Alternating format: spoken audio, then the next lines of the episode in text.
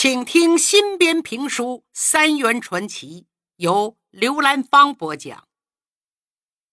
书接上回，上回书说到，大善人刘灿元有办法让养奶牛下崽儿，大家都觉得很新奇。就看刘灿元像变戏法一样，从兜囊里拿出一把二胡来。这几年呐，我迷上这玩意儿了。没事啊，我就滋个两下，功夫还不行，在你们面前就不献丑了。待会儿咱们到牛棚，我让牛听一下，兴许他这一听一激动，今天晚上就给下个小牛犊出来。王少川听了一竖大拇哥，表哥呀。倘若真能如此，那可成了大新闻了。咱们试试啊！就这样，昊天提着马灯，大家一起来到奶牛棚。两头羊奶牛正在棚里思考人生，一看到有人来了，不免有些惊奇。牛眼滴溜溜乱转，心想：这帮人忽然跑过来要干啥呀？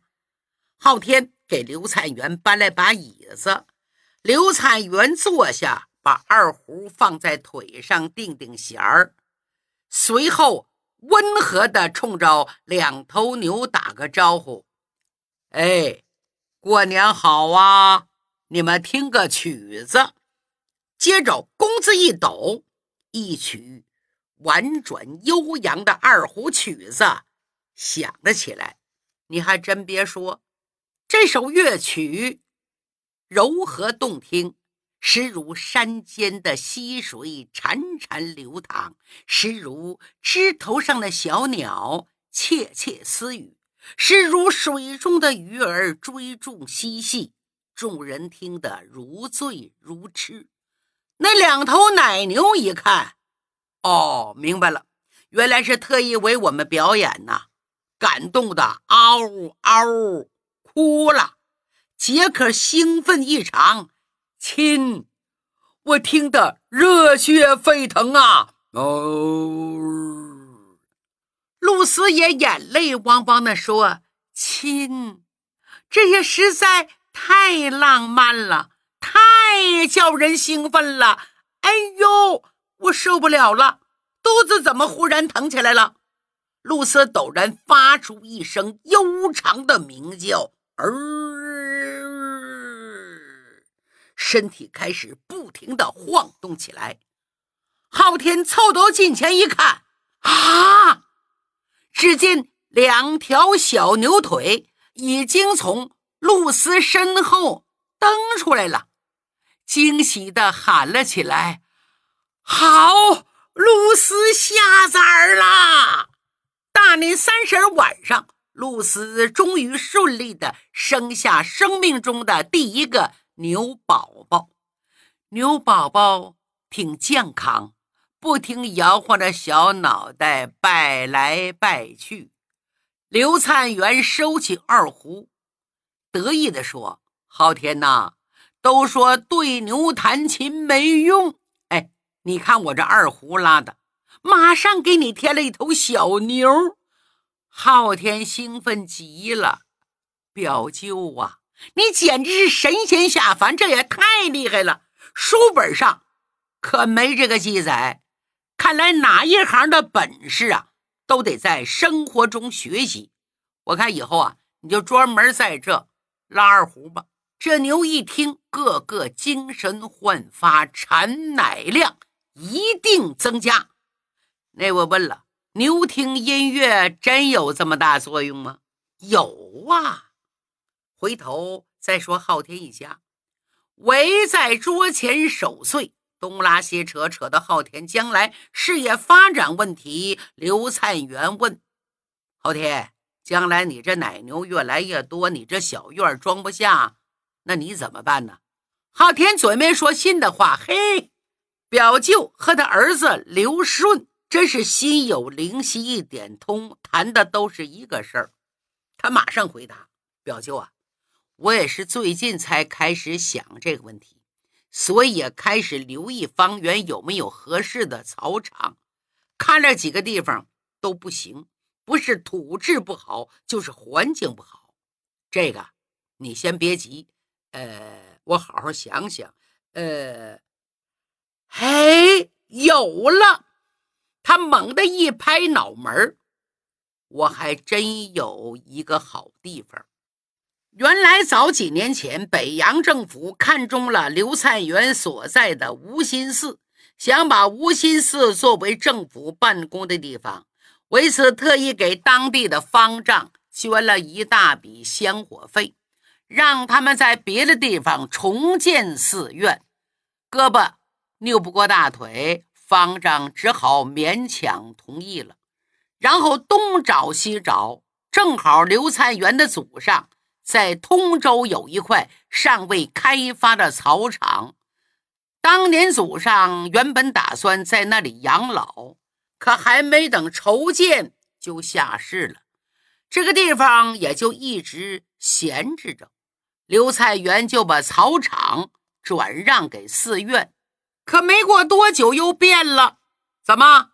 段祺瑞找了一位风水先生来看，风水先生看罢直摇头，说这无心寺阳气不足，阴气太重，搬到这里会影响官运。段祺瑞挺迷信呐，那就拉倒吧。就这样，无心寺不搬家了。又把通州那块地的地契还给了刘灿元。介绍完这些，刘灿元说：“那个地方我去过几趟，学得挺好，兴许适合你。抽空啊，你跟我去一趟看看。”昊天一听，两眼发亮啊！怪不得刘顺曾经说过，他有一块草场，后来他不说了。哦，是这个地方。表舅啊，那干脆咱们明天就去瞧瞧呗。他母亲说：“看把你急的，你表舅这一路风尘仆仆，大过年的，老折腾个啥呀？” 表舅，我我这一段也是被这事儿给整的，心里七上八下的。我不是急吗？刘彩元说：“行，赶明儿个我们就去一趟，满意的话，以后这块地儿。”就是你的奶牛场了。大家又聊了一会儿，这才各自回房休息。第二天吃了早饭，昊天就雇了一辆车，和刘灿元一道风风火火赶到通州。到了目的地，昊天一看，哎呀，这里果然是个好地方，地势平坦，背风朝阳，土质合适。水源充足，空气新鲜，交通便利，完全符合牧场建设的要求。他转了一大圈表舅啊，这地方太好了，这你可帮了我的大忙了。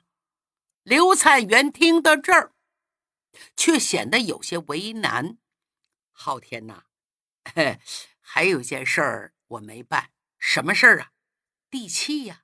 地契不在我手上，我得把地契拿给你才行。呃，那地契在哪儿呢？在刘顺那呢？怎么在刘顺的呢？原来当初刘灿元觉得草场既然没用，就把地契还给他的父亲，也就是刘顺的爷爷。后来刘顺的爷爷去世前立了遗嘱，既然儿子出家了。四大皆空，他就把剩下所有家当全留给了孙子刘顺，而这张地契也包括在内。刘灿元接着说：“看来我得找刘顺一趟，让他把这个地契给你。”昊天一听啊，这可不行，表舅啊。你们俩这几年一直没有往来，我怕他脑子一时转不过弯儿。你还是别为难自己了。刘灿元说：“他对我有意见不假，不过再怎么说，我也是他爹呀。等着，过几天我给你消息。”昊天还不放心，我看还是咱们一块儿去见他，正好我跟刘顺细说一下我的计划。刘菜园点点头，这样也好，毕竟你是当事人，将来要掌管大局，跟他说一下，应该比我好使。哎，巧了，咱们今天呢不用跑，明天是大年初二，他媳妇秀娥要回娘家，他娘家就咱隔壁的李老三，到时候咱们就能见到他。好啊。果然，第二天，刘顺陪着怀孕的媳妇秀娥到岳父李老三家来拜年。头天晚上啊，昊天特意去李老三家，让他们全家老少第二天到自己家里聚一聚。李老三问：“为什么呢？咱们两家关系熟，不拘礼，这没错。可是这大年初二。”姑爷照理儿上老丈人家里去，你家不太好吧？我家酒堂大供都齐了，年货可不缺呀。昊天神秘地告诉他：“老人家有位大善人，你不是一直想见吗？这两天就住在我家里。”啊，大善人哦，我知道了。是亲家住在你家，哈哈，太好了！俩孩子结婚有几年了，一直没见过刘灿元，总觉得是个遗憾。好，不管那么多了，亲家是大善人，咱也是大好人，亲家见面原本天经地义。他们父子之间那点鸡毛蒜皮，跟咱们有啥关系？凭什么咱们不能见呢？见！非见不可。第二天中午，李老三两口子拉着刘顺小两口到了昊天家，只说是过年，大家凑一块啊，热闹热闹。刘顺压根儿也没多想。大家寒暄已毕，昊天从厨房里端上几道菜，刘顺一看就愣住了。只见摆的有菊花羊肉丝儿、木须肉、芝麻酥鸭。还有灌汤黄鱼，这几道可都是自己小时候最爱吃的，忍不住拿起筷子挨个尝一口。哎，奇怪奇怪啊！昊天问：“怎么奇怪了？我怎么在你家的菜里吃出我小时候最爱吃的呢？这味道，这调料几乎一模一样啊！这这不合情理呀！”昊天娘笑了。那这也是太巧了，或者我做的刚好对你胃口。顺子既然爱吃，多吃点儿。李老三是个藏不住事儿的人，憋得心里难受，那就喝酒吧。自己一连喝了几杯。刘顺一看老丈人一人喝，那多不好啊！我这做女婿的得陪喝几杯才是。爹，咱俩划拳，三拳两胜怎么样？好啊，放马过来！两人很快就比划上了。哥俩好啊，无魁手啊，六六六六啊！正喊呢，听门外有人吆喝一声：“啥时候你们成哥俩了？这不乱套了吗？”只见刘灿元大步流星走进客厅，李老三认识啊，急忙站起来：“哎呦，亲家来了！”快快快上座！昊天赶紧搬了把椅子放在刘老三身旁。刘灿元突然出现，他儿子刘顺来个措手不及，他一句话也说不出来。李老三偏偏这时候叫他：“哎，顺子，见你爹咋不吭声呢？”刘顺笑的比哭都难看。其实一看那几道菜。他就猜到了，刚才差点以为自己又回到小时候。他没想到他爹进来了，站那没吭声。刘灿元鼻子哼了一声：“你长大了啊啊！那我还回到现实，现实我就走了。”说着站起来，秀娥也站起来了。爹娘，嗯，那我跟他走了。刘灿元说：“你叫秀娥吧，一看就是个好媳妇，夫唱妇随。”一向说话很和气，李老三这次板起了脸：“顺子，今天你们俩谁也不许走，谁走就是跟我过不去，给我乖乖坐着，是是非非说清楚，不好吗？”刘顺从来没见过老丈人摆出这个架势，只好坐下来，浑身不自在呀。他把这火就发在昊天身上。哎，合着你们大伙早就知道啊，就我和秀娥蒙在鼓里呀。张昊天，你这事儿办的不地道。昊天还没说话，刘菜园慢悠悠的接上了。关人家昊天什么事儿啊？我想看看自己亲生儿子，不行吗？我犯了哪条王法了？刘顺冷笑一声：“儿子，哼，你还当我是你儿子呀？”林老三说：“哎哎，你这是什么话？你这当儿子的还不认爹呀？”刘顺借着酒劲儿喝出去了。泰山老大人。你评一下这个理，天下哪个爹对自己未成年儿子死活不顾？当年我才多大呀，好生生一个家就没了。你说他为了一个外人，把自己家最后的院子都给贱卖了，他穷的蹲了庙台儿，我这亲生儿子可无家可归呀！王氏连忙站起来。顺子，你别怪你爹，千错万错，都是我们老王家事儿连累了你爹。你爹卖房子是为少川打点官司，如果没有那笔钱，少川活不了了。多亏你父亲，他是我家恩人。刘顺冷笑了一声：“你们家人，你们报，跟我什么关系啊？”刘灿元急了。住口！呃，表妹呀，你也不用道歉。当年你也没求我卖房子救人呐，是我自己乐意的。刘顺呐，我当爹的还做不了这个主吗？这下李老三听明白了，长叹一声：“亲家。”你为了救人，把自己家给卖了，这种事儿打死我也做不出来。你真是活菩萨呀！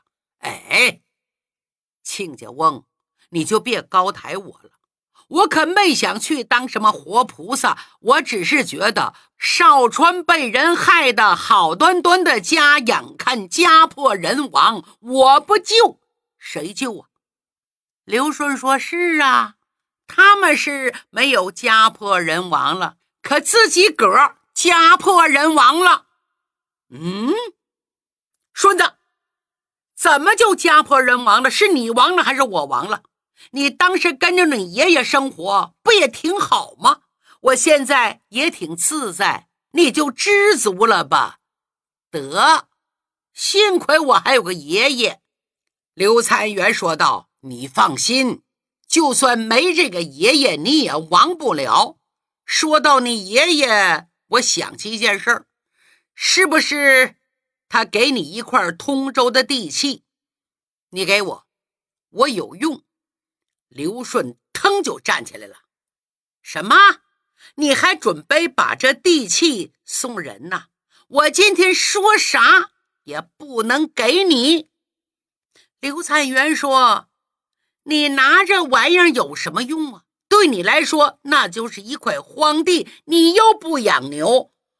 哦，我明白了，你是要把那块地给张昊天。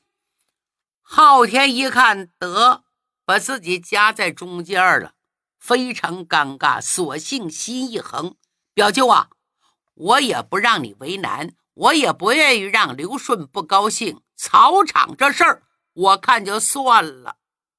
刘顺说：“你们俩是一唱一和的，还真有意思。